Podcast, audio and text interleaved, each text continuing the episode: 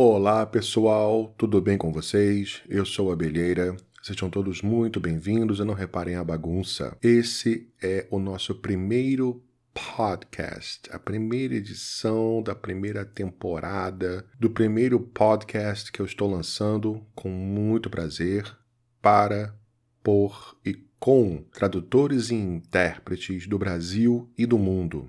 Bom, primeiramente eu preciso explicar por que estou gravando esse podcast em português? Por um motivo muito simples. Nem todos os tradutores do Brasil falam inglês. Muitos deles são tradutores de francês, de italiano, de chinês, de japonês ou de vários outros idiomas que não incluem o inglês. Então, como o meu objetivo nesse momento é falar com o mercado brasileiro, é falar para os clientes no Brasil, então eu decidi falar em português. Você, tradutor e intérprete que está chegando agora ao mercado, chegando agora em março, abril de 2020, novos paradigmas mundiais. O mundo, como nós conhecíamos até fevereiro, mudou. Ele não existe mais. Isso não quer dizer que nós não iremos nos encontrar novamente. Isso não quer dizer que nós não iremos nos abraçar novamente. Isso não quer dizer que idas ao shopping, à praia, viagens acabaram. O que isso quer dizer é que, primeiramente, precisamos ter paciência para vermos como iremos encarar um novo vírus cujo aviso já foi dado há algum tempo pela pela ciência.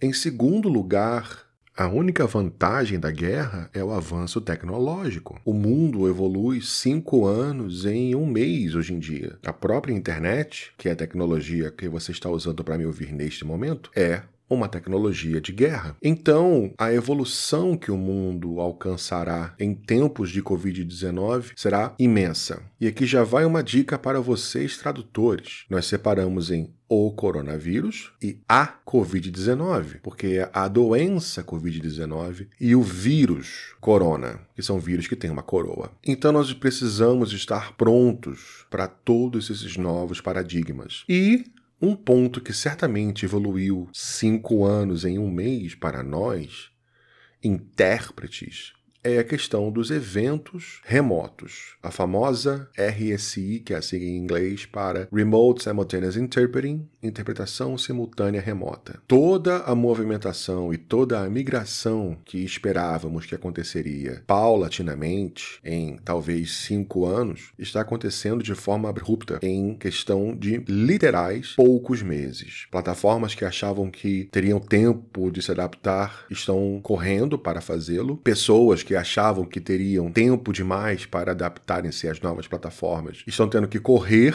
para essa adaptação e falaremos sobre isso no nosso podcast de hoje. Começaremos falando sobre as plataformas. Quais plataformas podemos usar para interpretar remotamente? Certamente todos vocês já ouviram falar da Zoom, que tem um grande problema. Ela não permite que você faça relay, ou seja, você só consegue ouvir um canal de áudio, salvo se você tiver mais de um computador que está longe da realidade de grande parte dos intérpretes no Brasil. Uma outra plataforma bastante completa é a Kudo. Você faz um curso rápido, se torna um Kudo Certified Interpreter. Esse curso é gratuito e você passa a ter a habilidade de usar a plataforma online.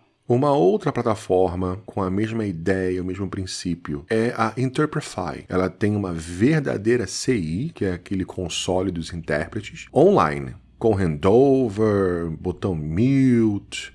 Tanto a Kudo também tem esses recursos. Eu, particularmente, acho a plataforma Interprefy mais fácil de usar. O termo em inglês seria mais user-friendly muito mais amigável, muito mais simples de usar, com menos botões, precisando de menos cliques para chegar em uma determinada função. Mas a Kudo também funciona muito bem. Existem zilhões de outras plataformas, algumas focadas em pesquisa de mercado, algumas já prontas também para é, interpretação simultânea, e vale a pena você googlar isso para você achar isso na internet. E com relação aos equipamentos? Bom, o intérprete deixou de ser apenas uma pessoa que vai ao local, apenas como se, como se isso fosse só, né? Um profissional que vai ao local do, do evento para interpretar, ganha o seu dinheiro e vai embora. Também não sejamos tão radicais. Claro que alguns eventos têm a cara, o jeito e continuarão sendo presenciais. Eles precisam ser presenciais, mas certamente que muitos eventos que assim o eram passarão a ser online. Nós também precisamos agora, com essa nova realidade, com esse novo paradigma, investir em equipamentos. Você vai precisar de um microfone ou um headset, no caso um microfone com fone de ouvido, obviamente, ou de um headset. Eu sempre recomendo que você use USB, porque o USB funciona muito melhor melhor do que pino, do que P2 ligado diretamente ao computador. Uma linha muito boa, eu diria a melhor linha para microfones é a linha Yeti. Y-E-T-I. Yeti. É a melhor linha de microfones profissionais para intérpretes, inclusive. Você consegue achar modelos aí variando de 600 a até mil reais. Os dois que eu indicaria seriam o Yeti Nano ou o Blue Yeti. São os, os as duas melhores variedades. E você compra um fone de ouvido, que pode ser de pino, que se você for adquirir um fone de ouvido bom, você tem a Sennheiser, o CX 3.00. O CX 3.00 é um earbud. Ele é como se fosse fosse um fone de ouvido de iPhone, de, de celular, que você insere diretamente no pavilhão auditivo. Também existem Sennheiser HD 200 ou 280, os dois são Pro também, que você pluga também diretamente no Yeti. Eles são de pino, você pluga no Yeti. Esses dois, uh, HD 200 e HD 280, são monitores de estúdio. Funcionam muito bem. Eu estou usando um HD 200 Pro agora. É um fone de ouvido excelente. Agora, se você quiser investir menos também pode, claro.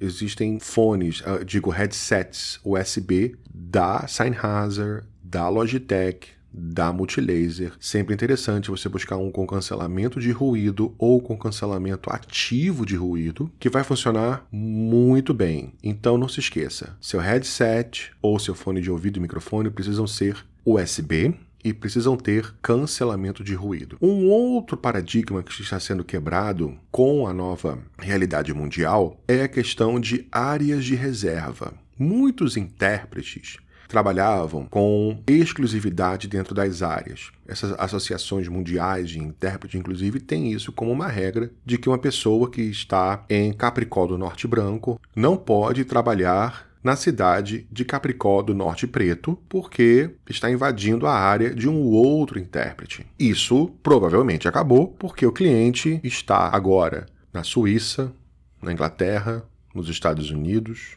no Brasil, no Japão, e ele vai fazer uma simultânea com uma pessoa que está em qualquer lugar do mundo. As áreas de exclusividade não mais existem. Ou seja, o intérprete precisa se adaptar a novos horários, não vai existir mais o intérprete acordar cedo, ir até o evento, chegando uma hora antes, trabalhando o dia todo, quando é o caso, e voltando para casa no fim do dia, porque ele passará a trabalhar no horário em que o cliente fizer o evento. Se o cliente estiver na Inglaterra, o evento acontecerá quatro ou cinco horas à nossa frente.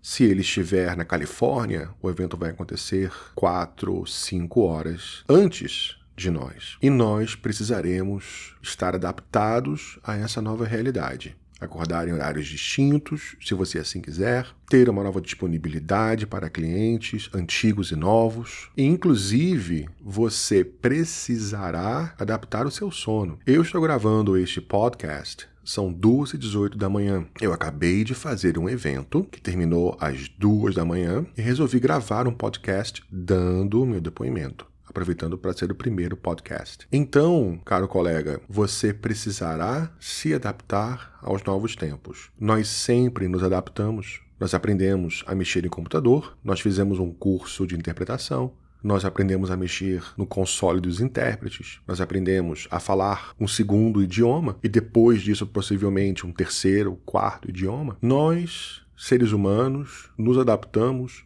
por natureza. E intérprete Seja muito bem-vindo aos novos tempos. Muito obrigado.